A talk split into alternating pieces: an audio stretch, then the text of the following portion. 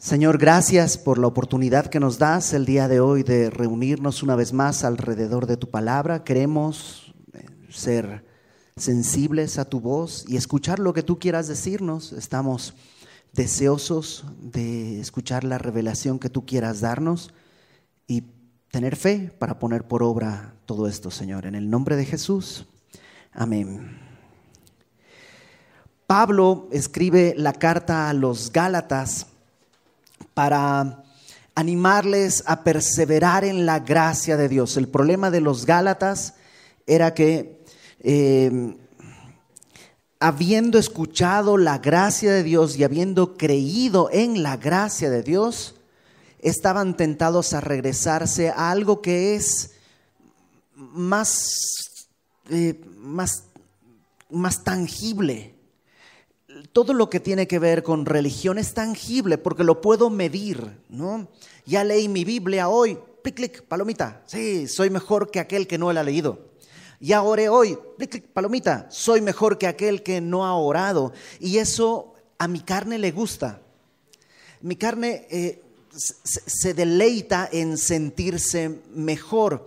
Y, y los Gálatas estaban tentados a regresar a un sistema religioso que por religioso no es mejor, ¿no? Porque los corintios tenían un problema, eh, digamos, de tipo moral. Había en medio de los corintios un cuate que estaba con la eh, esposa de su papá. Había problemas que se demandaban entre ellos, había problemas morales fuertes. Los Gálatas no, los Gálatas tenían un tema religioso, pero uno y otro está mal.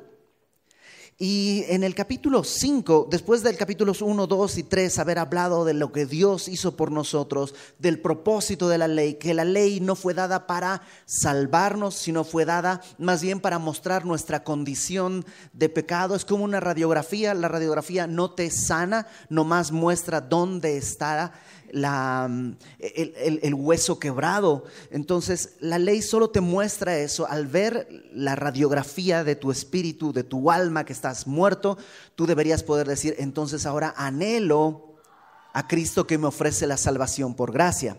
Y eso en capítulos 1, 2 y 3. Capítulos 4, 5 y 6, Pablo empieza a hablar acerca de perdón, 4, y, eh, sí, 4, 5 y 6, acerca de la respuesta que deberíamos tener ante lo que Dios nos ha hablado. Y aunque ya hemos visto toda la primera parte del capítulo 5, permíteme leerlo para hoy sí entrar en lo que sería el fruto del Espíritu. Entonces, capítulo 5, versículo 1 dice, Estad pues firmes en la libertad con que Cristo nos hizo libres. Ese es el clamor de Pablo. Quiere que seamos libres y no estéis otra vez sujetos al yugo de esclavitud. He aquí, yo Pablo os digo que si os circuncidáis, es decir, regresas al sistema ritual de una religión, de nada te aprovechará Cristo. Y otra vez testifico a todo hombre que se circuncida o que se regresa a la religión, que está obligado a guardar toda la ley. Si tú quieres... Eh, si tú quieres regresarte un poquitito a la ley, no se puede. O es todo bajo la ley, lo cual implica una esclavitud total o es la libertad, no hay un punto central. De Cristo os desligasteis los que por la ley os justificáis, aquellos que dicen, no, no, no, es que yo sí cumplo, te estás desligando de Cristo, de la gracia habéis caído. Pues nosotros por el Espíritu aguardamos por fe la esperanza de la justicia. La justicia es lo que nos permite estar delante de Dios. El ser justos, cabales, es lo que nos permite estar delante de Dios. ¿Y cómo, dice Pablo, cuál es nuestra esperanza? Nuestra esperanza, dice ahí, la aguardamos por fe. Anhelamos que nuestra justicia va a venir por la fe. Porque en Cristo ni la circuncisión vale algo, ni la incircuncisión, sino la fe que obra por el amor. Vosotros corríais bien. ¿Quién os estorbó para no obedecer a la verdad? La religión, aunque suena muy espiritual, no es la verdad. La religión es un, es decir, no es toda la verdad. Hay cosas de la religión que, que, están hechas para destruir nuestra vida, para poder ver lo que somos. Esta persuasión no procede de aquel que os llama. Un poco de levadura leuda toda la masa. Yo confío respecto de vosotros en el Señor, que no pensaréis de otro modo, mas el que os perturba llevará la sentencia quien quiera que sea. Y Pablo está diciendo, el que quiere llevarnos a este sistema religioso, al final va a llevar su propia condena. Es algo muy fuerte. Y yo, hermanos, si aún predico la circuncisión, ¿por qué padezco persecución todavía? O sea, si yo estoy predicando eso, ¿por qué los judíos me quieren perseguir? Si yo predicara eso, pues los judíos me aplaudirían, pero no, me están buscando perseguir. En tal caso, se ha quitado el tropiezo de la cruz, ojalá se mutilasen los que os perturban. Porque vosotros, hermanos, a libertad fuisteis llamados, y estuvimos el mes pasado, solamente que no uséis la libertad como ocasión para la carne sino servíos por amor los unos a los otros. El objetivo es que la libertad que Dios nos dio es para poder usarla en el servicio de unos a otros. Es un poco lo que vimos justo hoy por la mañana en, en nuestra reunión. Verso 14. Porque toda la ley en esta palabra se cumple. Amarás a tu prójimo como a ti mismo. Pero si os mordéis y os coméis unos a otros, mirad que también nos consumáis unos a otros. Digo pues, andad en el Espíritu y no satisfagáis los deseos de la carne, porque el deseo de la carne es contra el Espíritu. La carne nunca anhela lo correcto, siempre es contra el Espíritu, y el Espíritu es contra la carne, y estos se oponen entre sí para que no hagáis lo que quisierais. Pero si sois guiados por el Espíritu, no estáis bajo la ley. Y manifiestas son las obras de la carne, y esto es lo que la carne produce adulterio, fornicación, inmundicia, lascivia, idolatría, hechicerías, enemistades, pleitos, celos, iras, contiendas, disensiones, herejías, envidias, homicidios, borracheras, orgías y cosas semejantes a estas, acerca de las cuales os amonesto, como ya os lo he dicho antes, que los que practican tales cosas, no los que alguna vez han tropezado, los que alguna vez han tropezado en una de estas cosas, el Señor tiene gracia pero una cosa es haber tropezado y otra cosa es practicar. ¿Cuál es la diferencia? Pues tú lo sabes. Una cosa es que estás caminando y te tropiezas y te caes, pero otra cosa es que tú te estés aventando al piso nomás porque se te ocurre que, que está bien. Los que practican estas cosas, dice, los tales no heredarán el reino de Dios. Y ahí nos habíamos quedado el mes pasado. Ahora, ¿cuál es la contraparte? Si esto es lo que no es lo correcto. Estas son las obras de la carne, dice el verso 22, más el fruto del Espíritu es amor, gozo, paz, paciencia, benignidad, bondad, fe, mansedumbre, templanza. Contra tales cosas no hay ley. Y seguramente has escuchado esto, que la frase más el fruto del Espíritu es singular. No dice los frutos del Espíritu, amor, que sería, gramáticamente sería correcto. Los frutos son amor, gozo, paz, paciencia, benignidad, bondad, fe, pero dice, el fruto del Espíritu es amor.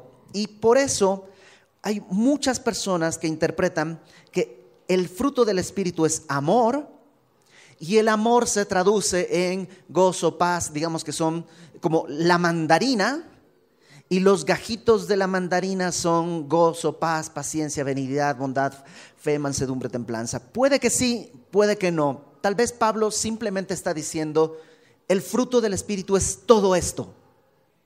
Y simplemente es esa la idea. Hoy vamos a ver solo los primeros tres. Amor, gozo y paz. Entonces, dice, el fruto del Espíritu es amor. Y lo primero que tenemos que entender es que es un fruto. Y la idea de un fruto implica una relación. Un fruto siempre es el resultado de dos cosas. Eh, ya sea el, fruto de pues, mandarina o pera, no sé, cualquier cosa, pues tiene que haber una polinización para que la planta pueda dar un fruto. No es que sale así nomás, tiene que haber una polinización. Hasta el embarazo. El embarazo también es, el, bebé es un fruto, pero también involucra una, dos cosas que están juntándose. Y lo mismo, el fruto del Espíritu no es algo que tú puedes hacer, es algo que tiene que surgir de la relación entre Dios y nosotros. Es algo que Dios produce, no sale de nosotros no es posible. Un fruto es algo que está vivo, no es como una caja de cartón que se puede manufacturar. El fruto no se puede. El fruto está vivo. Si, el, fruto, si, el, si fruto, no se pudre, pues algo está raro, ¿no? es plástico. Todo fruto está vivo. Entonces, es lo primero que tenemos que entender.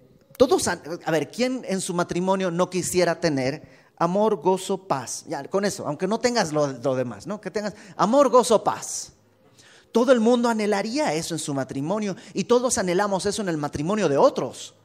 Todos conocemos matrimonios que están luchando, peleando y que incluso intentan y lo han intentado. Vamos a terapia aquí, vamos a terapia allá, ya me compré un libro y aquí encontré que tenemos que salir y pues a ver, aparta un horario de una cita con tu esposa. Ok, bueno, y trabajo, ay, bueno, ya, ay, mi horario de la semana. Vamos, vamos rápido porque tengo que regresar, el partido empieza a las 5, entonces rápidamente vamos a tener esta cita y regresamos y como que esos esfuerzos terminan en nada. ¿Por qué? Porque se está tratando de manufacturar algo. Esto es un fruto. Requiere dos cosas vivas que se junten. Y el fruto del Espíritu dice que en primer lugar es amor. Y la palabra amor, lamentablemente, se ha... No, confieso, ok, lo confieso abierta y públicamente, yo soy un purista obsesivo del lenguaje, ¿ok? Si mis hijos me dicen vistes, chancla segura. ¿ok? Pero es que el lenguaje es algo vivo. En esta casa no. El lenguaje aquí en mi casa es rígido, estático. Y si por mí fuera, hablaríamos como Cervantes. No como Ricardo Cervantes, sino eh, como el, el manco de Lepanto. Soy un purista del lenguaje. Entiendo que es imposible pero yo recuerdo el tiempo en que la palabra amor era distinta en español. Tal vez en México no lo notaron porque México está muy pegado a Estados Unidos. Pero en mi país era mucho más libre, no había internet, no teníamos la presión de un país tan grandote con tanta producción.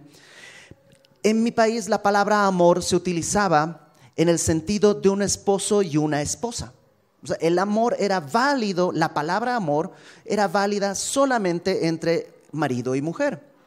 Yo no podría haberle dicho a mi hermana, te amo, porque sonaba raro, eso es solo entre esposos. A mi hermana la quiero. Y eso era el, porque la palabra amor tenía ese, ese privilegio de una sola cosa. Todavía recuerdo cuando yo tenía un año viviendo en México y mis papás vinieron a visitarme y en algún momento yo tenía que ir a trabajar y un amigo mío, yo ya empezaba a ir a Semilla y este mi amigo los llevó a mis papás, los llevó a un estudio bíblico. Y mientras estaba, ah no, los llevó primero a tomar un café. Y mientras estaba platicando mi amigo, esto me lo contó mi papá y me lo contó un poco este riendo, me dice, porque este tu amigo dice, su hijo los ama. Y mi papá se rió, porque pues, pues no se usa. un hijo no ama a sus padres. Un hijo quiere mucho, respeta y honra, pero la palabra amor solo es válida en el contexto marido y mujer.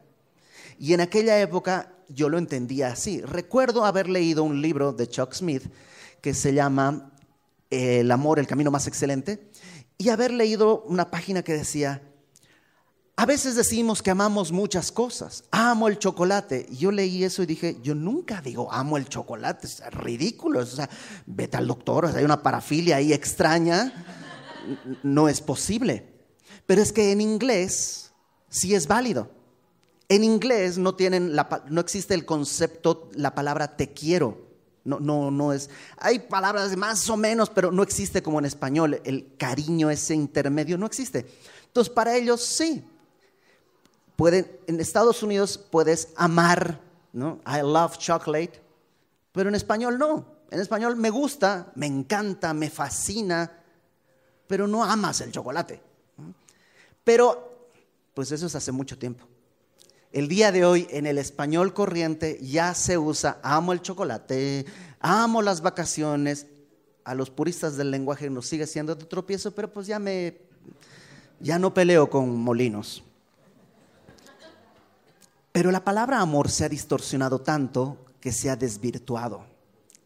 Porque Pablo cuando utiliza aquí que el amor es fruto del Espíritu, está usando una palabra que tiene un contexto muy específico. Número uno, no es el contexto romántico. ¿Están de acuerdo que a veces en la iglesia decimos el amor no es un sentimiento, es una decisión? Pues yo tengo sentimientos por mi esposa. O sea, para mí el amor no es solo un sentimiento, pero también es un sentimiento. Pero Pablo no está hablando de un sentimiento acá. Porque el sentimiento es algo efímero, es algo que pasa. Por definición, Joaquín Sabina dice que la pasión por definición no puede durar. Y es verdad. Porque si, si, alguien está en ese estado así de éxtasis de amor todo el tiempo, está loco. Ese sentimiento cambia. ¿Cuándo cambia? Cuando tienes una discusión. O cuando tienes una discusión ves a tu esposa, ay, qué ojitos tan lindos tienes. No, ves y te da miedo, ¿no?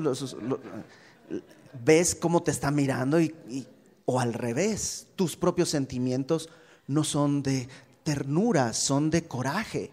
Y porque los sentimientos son así.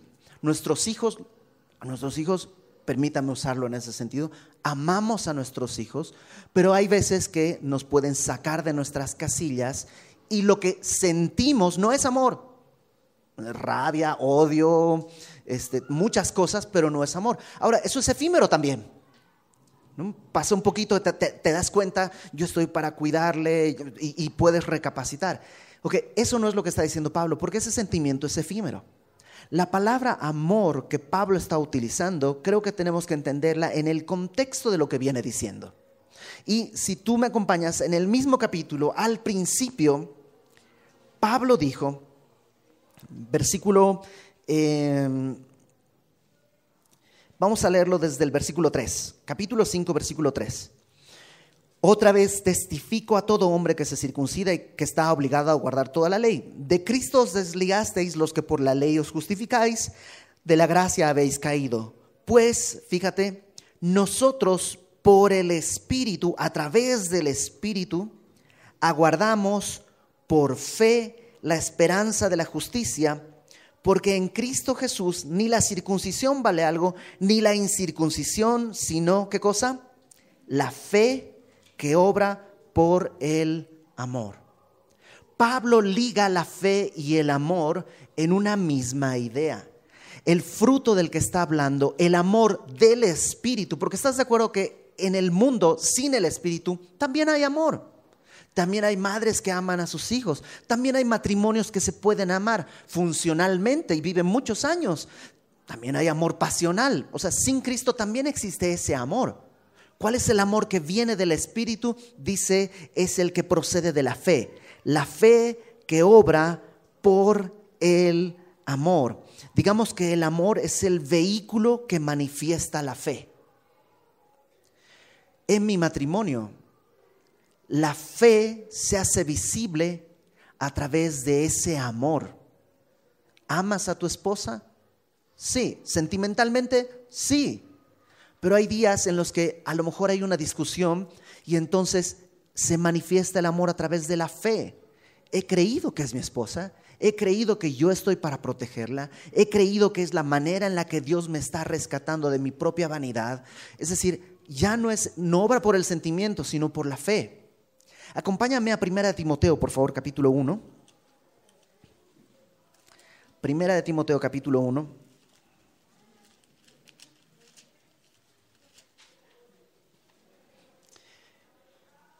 Versículo 5. Pablo le está rogando a Timoteo que se quede en Éfeso porque él no quiere quedarse, pero le dice, te, quede, te rogue que te quedes en Éfeso porque tienes una tarea que hacer ahí como pastor. Y le dice en el verso 5, de 1 Timoteo 1.5, el propósito de este mandamiento es el amor. Pero fíjate qué tipo de amor, ¿ok?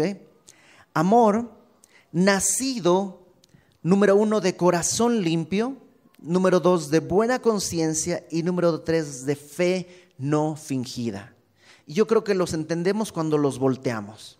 Porque una fe no fingida es una fe genuina, es una fe real, es una fe que funciona. ¿Cómo sabes que funcionan las bolsas de aire de tu coche? Pues cuando hubo un accidente y se activaron. Bueno, ¿cómo sabes que tu fe es real y genuina?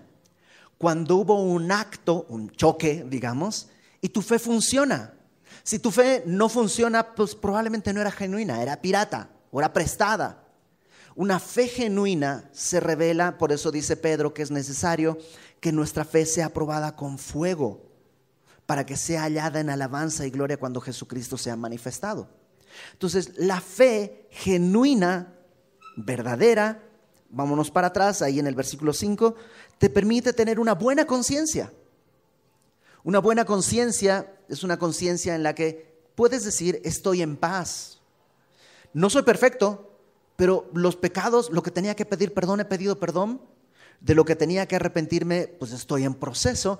O sea, mañana de nuevo tengo que volver a pedir perdón porque sigo pecando, pero mi conciencia está limpia, una buena conciencia, y eso te permite un paso para atrás, tener un corazón limpio. ¿Dónde surgió todo esto? En una fe no fingida.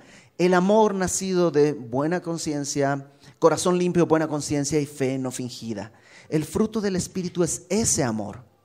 Y todos estamos llamados a tener ese fruto. Nuestros matrimonios se van a sostener en el amor pasional, tal vez los primeros años. Pero cuando ya pues la edad empieza a ser mella en el cuerpo y empiezan a aparecer las lonjas y las arrugas, a no ser que tu esposo o tu esposa sea arqueóloga, porque pues, si es arqueóloga, lo viejito como que más le gusta, ¿no? Mientras más envejeces, más, más atractivo encuentra. Pero si no, el amor pasional no va a permanecer. ¿Cuál es el amor que puede permanecer? El amor que es fruto del Espíritu, que es el vehículo por el cual la fe está manifestándose. Yo creo en Dios. Yo creo que hay no sé cuántos millones de mujeres y Dios escogió que mi esposa sea mi esposa. Alguien preguntaba, ¿cómo estoy seguro de que era la mujer para mí? Pues fíjate el acta de matrimonio, si está su firma, es. Y si no era, pues ya es, y si era. Dios no se equivoca. Y eso es fe. Porque hay días difíciles. Hay días, hay momentos, hay incluso periodos largos en que el matrimonio puede verse golpeado y atacado. ¿Qué me va a sostener? ¿Qué me va a sostener cuando por la razón que sea podría ser que mi esposa enferme y eso frustra todos mis planes? Ah, pues podríamos estar escalando el Everest, pero mi esposa no puede. Ah voy a renunciar. Yo era un alpinista, y, pero la fe me permite, por eso no sé si cuando te casaste diste tus votos, en la salud, en la enfermedad, en riqueza, en pobreza, para bien o para mal, fe. Cuando vengan problemas que ataquen desde adentro o vengan problemas desde fuera, ¿qué te va a sostener? ¿El amor pasional? Tal vez no.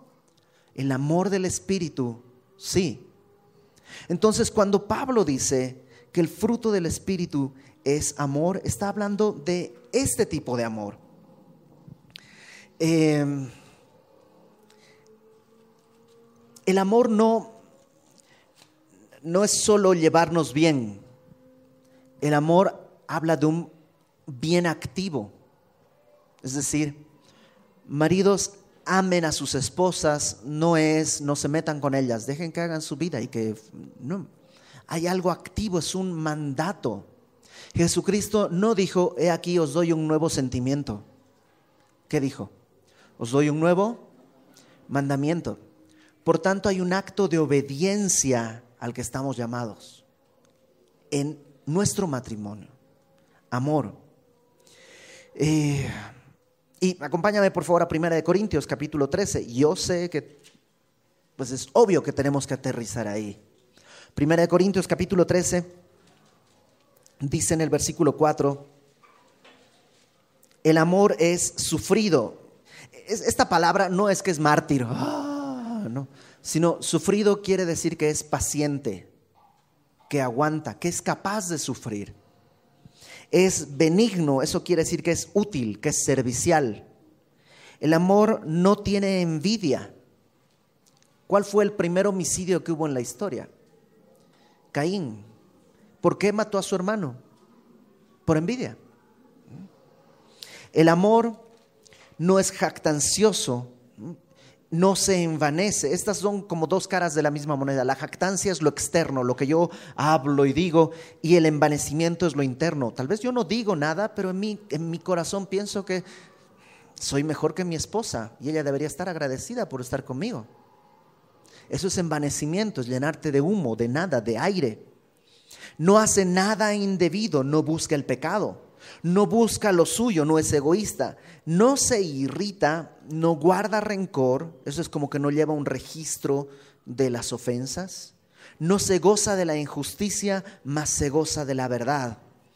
Todo lo sufre, todo lo cubre, digamos, todo lo cree, todo lo espera, esta espera es de esperanza. todo lo soporta y soportas de resistir, de aguantar, de, como una columna.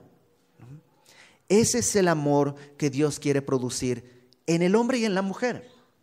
Y ese es el amor que Dios quiere producir en nuestros matrimonios. Entonces, ese es amor. Luego dice amor y después está gozo. Gálatas capítulo 5, versículo 22. El fruto del Espíritu es amor, luego gozo.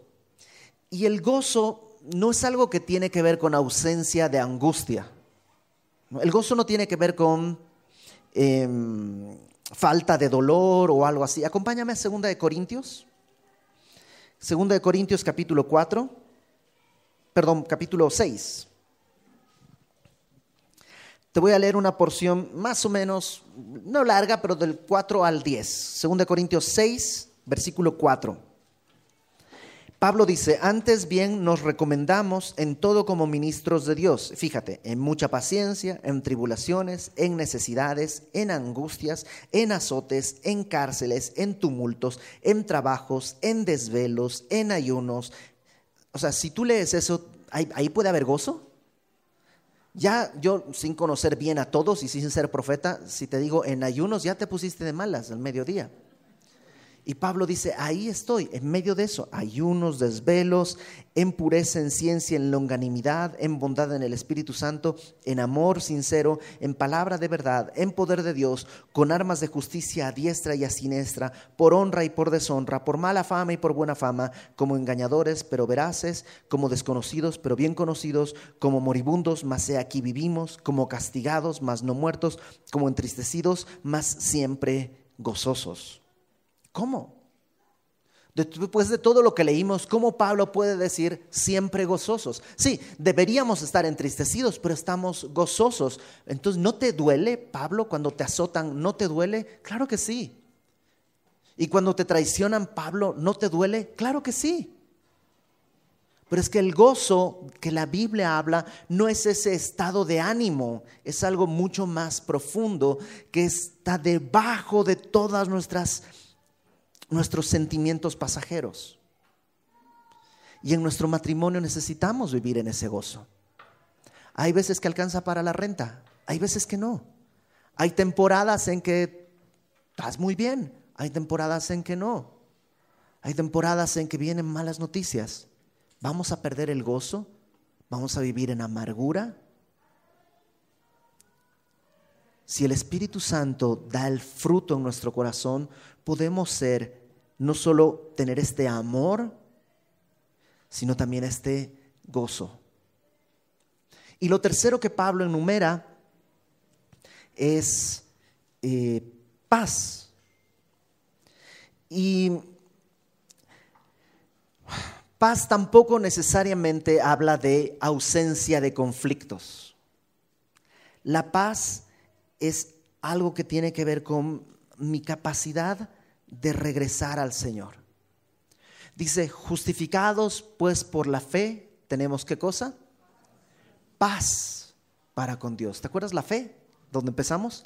La fe que me permite tener amor, La fe que aún en el momento más difícil, por eso dice Santiago, cuando estéis, tened por sumo gozo cuando estéis en diversas pruebas, ¿cómo voy a saberlo? Pues tengo fe, que a todos a los que aman a Dios todas las cosas ayudan a bien. Esa fe también funciona en la paz. Justificados por Dios tenemos paz para con Dios.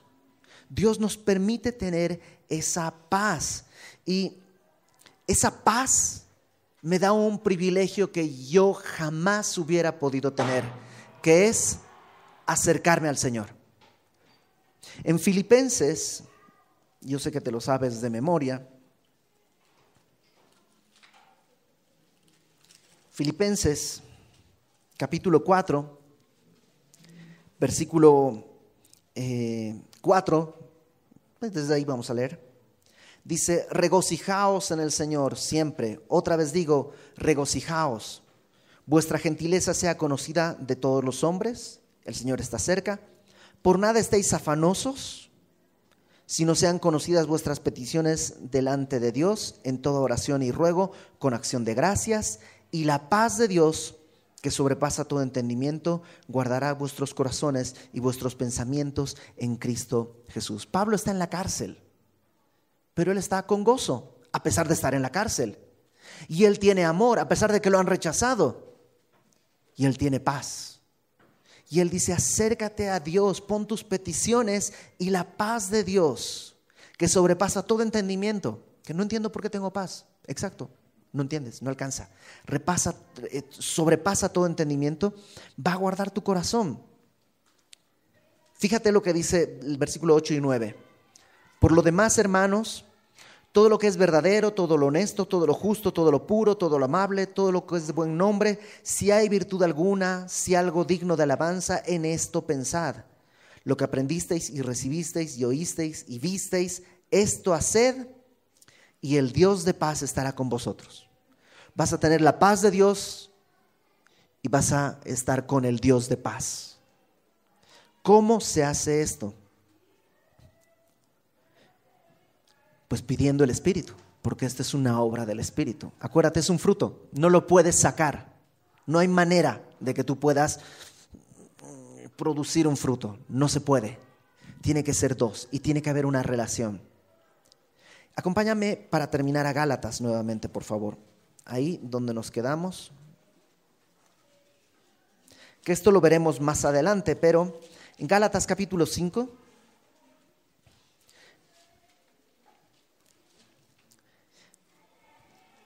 no voy a poder tener el fruto del Espíritu si estoy cultivando las obras de la carne. ¿Cómo voy a tener paz si en mi corazón hay pleitos, celos, iras, contiendas, disensiones y herejías? ¿Cómo voy a poder amar a mi esposa si en mi corazón hay envidias, homicidios, borracheras, orgías y cosas semejantes? No puedo buscar el fruto del Espíritu si estoy sembrando la carne. No es posible. ¿Estoy hablando de salvación? No, la salvación es algo que Dios, yo no puedo hacer nada para ser salvo. Él hizo todo. Pero una vez que hemos creído, nos queda un camino para recorrer. ¿Cómo quieres recorrerlo? ¿En la carne o en el espíritu? Leímos que hace, hace rato que en el 16 decía, andad en el espíritu. Déjame leer el 22. 23 y 24 de Gálatas 5. El fruto del Espíritu es amor, gozo, paz, paciencia, benignidad, bondad, fe, mansedumbre, templanza. Contra tales cosas no hay ley. Pero los que son de Cristo han crucificado la carne con sus pasiones y deseos. Sí hay algo que tenemos que hacer. Crucifica tu carne con sus pasiones y deseos. Nadie puede decir yo no tengo deseos pecaminosos. Porque todos somos seres humanos vendidos al pecado. Hasta Pablo dice, lo que no quiero hacer, eso hago.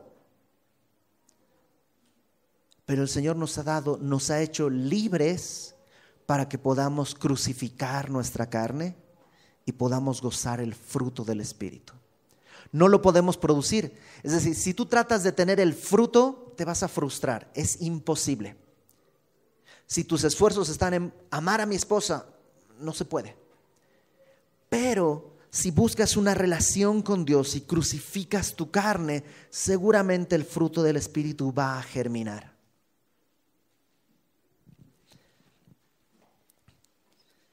En casa de mis papás hay un árbol de aguacate que lo sembramos en el límite del patio donde termina la casa, cuando era niño, ¿no? Y, y creció, y está enorme, y da tanto aguacate que en tiempo de aguacate,